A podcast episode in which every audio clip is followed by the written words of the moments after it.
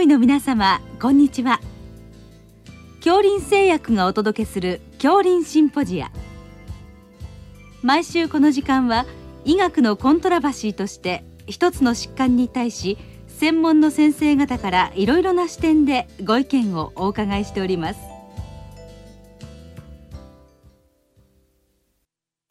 シリーズ日常臨床に潜む内分泌疾患と最近の話題の20回目。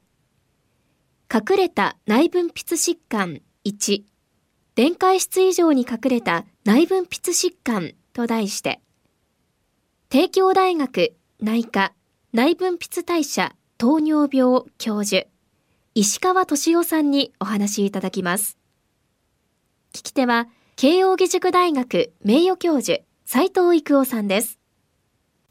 えー、今日は電解質異常と内分泌疾患ということでお伺いいたします。これ非常に幅広いので、まあ、順番にお伺いしますけど、はい、まずはあの数が多いのはナトリウム関係ですか？やっぱりそうですね。はい、どんな感じになりましょうか？やはり低ナトリウムっていうのは、まあ、病棟でも外来でもよく遭遇すると思います。はい、どんな疾患が多いですか？はい、まあ、皆さんですね、低ナトリウムっていうと、まあ、SIADH っていうふうに飛びついちゃうかもしれないんですけれども、まあ、実際には SIADH っていうのは、まあ、他の低ナトリウムの原因、まあ、例えば脱水とか、まあ、副腎不全とか、あるいは甲状腺機能低下なんていうのもあるんですけれども、まあ、そういったものを、もろもろを除外した末に SIADH と言えそうだよっていうのが見えてくるんですね。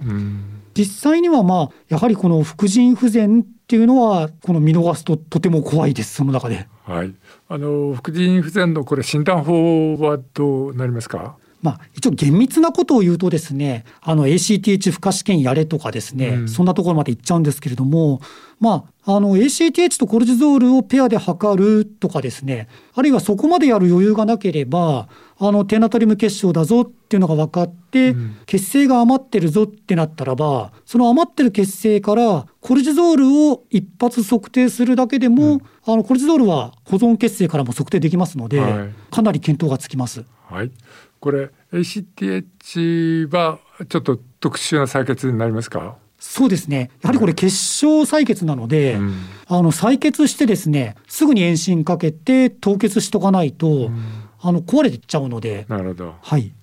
そういうことで、まあ、あのコルチゾールを、まあ、あの保存血栓があればそこで測るということで、はい、その診断に迫るということですね。そうです。これあの副腎機能不全になるこの原因はどうなんですか？まあ、原因はもちろん古典的にはアジソン病とかが多いわけなんですけれども、最近やっぱり現場で増えてるのは、まあ、一つにはその副腎皮質ステロイドを長期にわたって、まあ、経口であれあるいはまあひょっとしたら全身に塗るなんていう塗布であれ、うん、そしてずっとまあ使われてた人が内因性のその副腎皮質ホルモンを分泌する ACTH コルチゾール系が抑制されちゃってて、うん、で、まあ、結局その系が萎縮しちゃって、うん、でその外から投与されたステロイドをポッと外された時に起こってしまうステロイド離脱症候群、うん、これがまず一つ目にまあ結構最近見るっていうのと、うん、もう一つはその最近腫瘍の治療で使われるようになってきている免疫チェックポイント阻害薬、はい、でこれの特にまあ PD1、PDL1 の阻害薬の方なんですけれども、はい、これがですねなぜか ACTH 単独欠損を起こすっていうのがまあ、結構割と広く認知されてきてて、うん、でもちろんその下垂体全体を炎症を起こしちゃうよとかですね、うん、副腎皮質に直接炎症を起こすよっていうパターンもあるんですけれどもあの割とこういうその ACTH 単独欠損が免疫チェックポイント阻害薬で起こってくることがあります。はい、ということはこれ例えば喘息とか膠原病とかそうです。そういうことになります？はい、それから皮膚科っておっしゃいまね。あと皮膚科でもですね、ええ、あの塗ってるようなステロイドであるとか、うん、あるいはそのまあ呼吸器内科で吸入のステロイドであるとか、そういった必ずしもですね。飲んでいないステロイドであっても、うん、やはりその量が多くって長期ってなるとですね全身的に入り込んでで内因性のその副腎皮質ホルモンの分泌を抑え込んじゃってることがあります。はいそれからその免疫チェックポイント阻害薬の方はこれは今はかなり幅広く使われるようになってきてるわけですよね。はい使われてますね。うん、でただまあそれに伴って割とその内分泌内科だけじゃなくて腫瘍内科の先生方もこの現象については最近よく分かってくださってる方が多いので、うんうん、低ナトリウム結晶っていうのを見た時にあのコルチゾールとか ACTH とか測ってくださる方も最近結構おられます。はいこれ腫瘍内科の先生もまあこの辺の内分泌的なところをあらかじめ押さえておいて経過観察していくってことが本当は期待されるんでしょうね。そうですね。で割と実際ですねあのなさってくださってる方が結構おられると思います。そうですか。はい、はい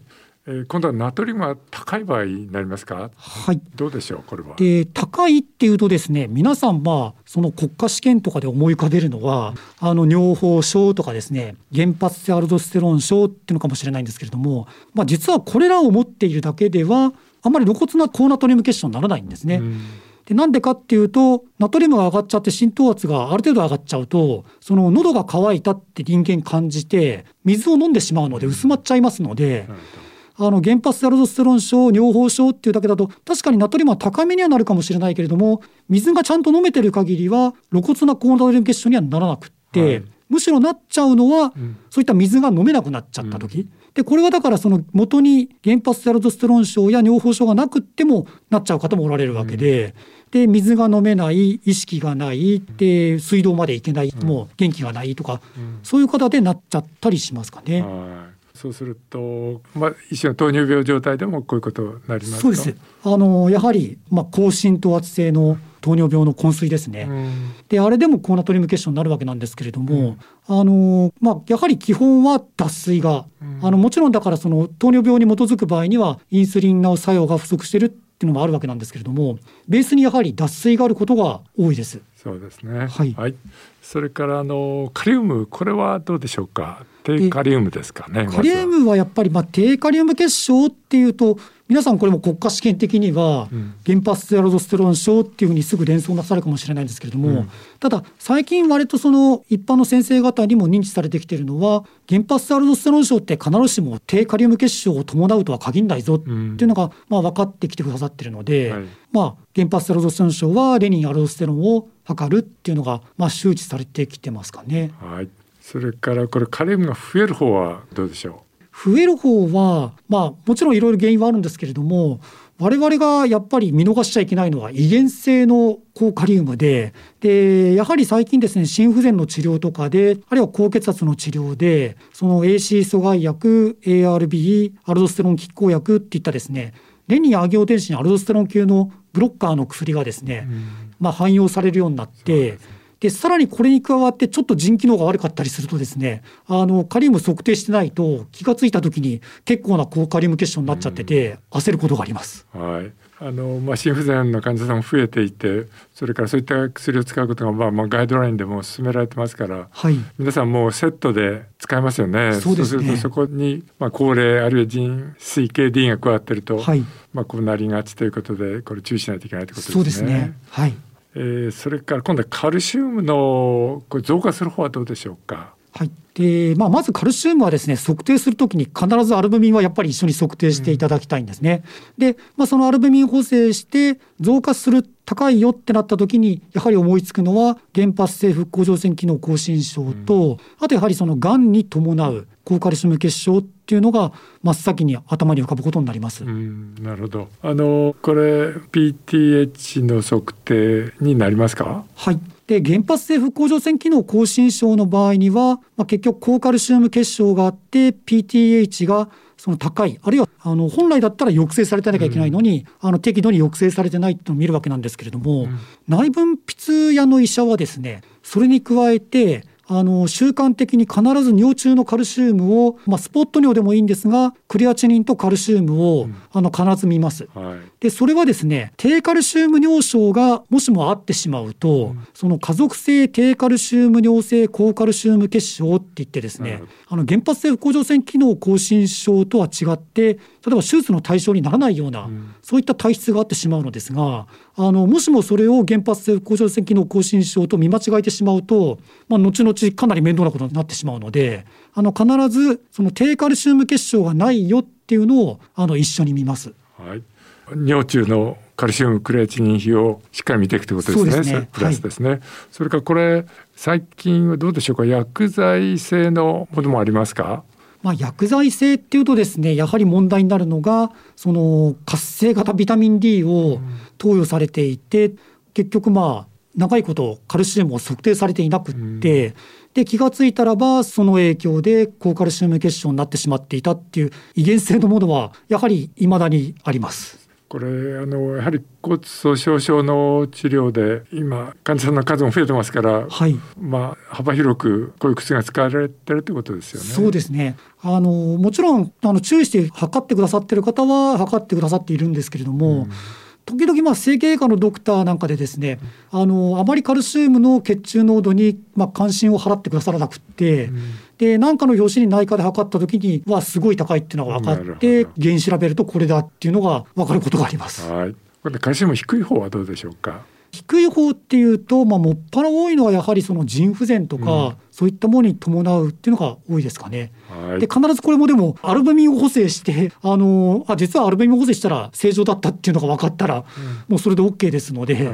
はい、はいえー、最後にマグネシウムはどうでしょうか？はい、マグネシウムはですねやはりその上がる方に関してっていうのが結構問題になると思うんですね。うん、下がる方はもちろん利尿薬とかそういったものであるんですけれども、はい、上がる方はですね、まあ、先ほど申し上げたそのレニンアンギオテンシンアルドステロン系のまあブロックする薬。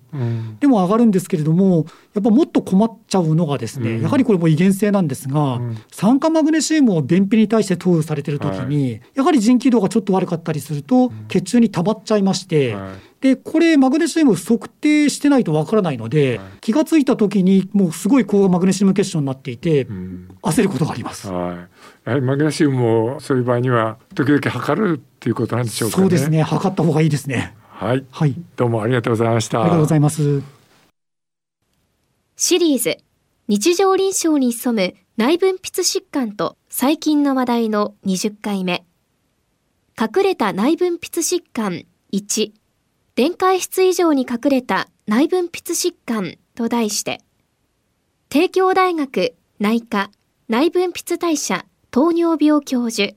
石川敏夫さんにお話いただきました。聞き手は、慶應義塾大学名誉教授、斉藤育夫さんでした。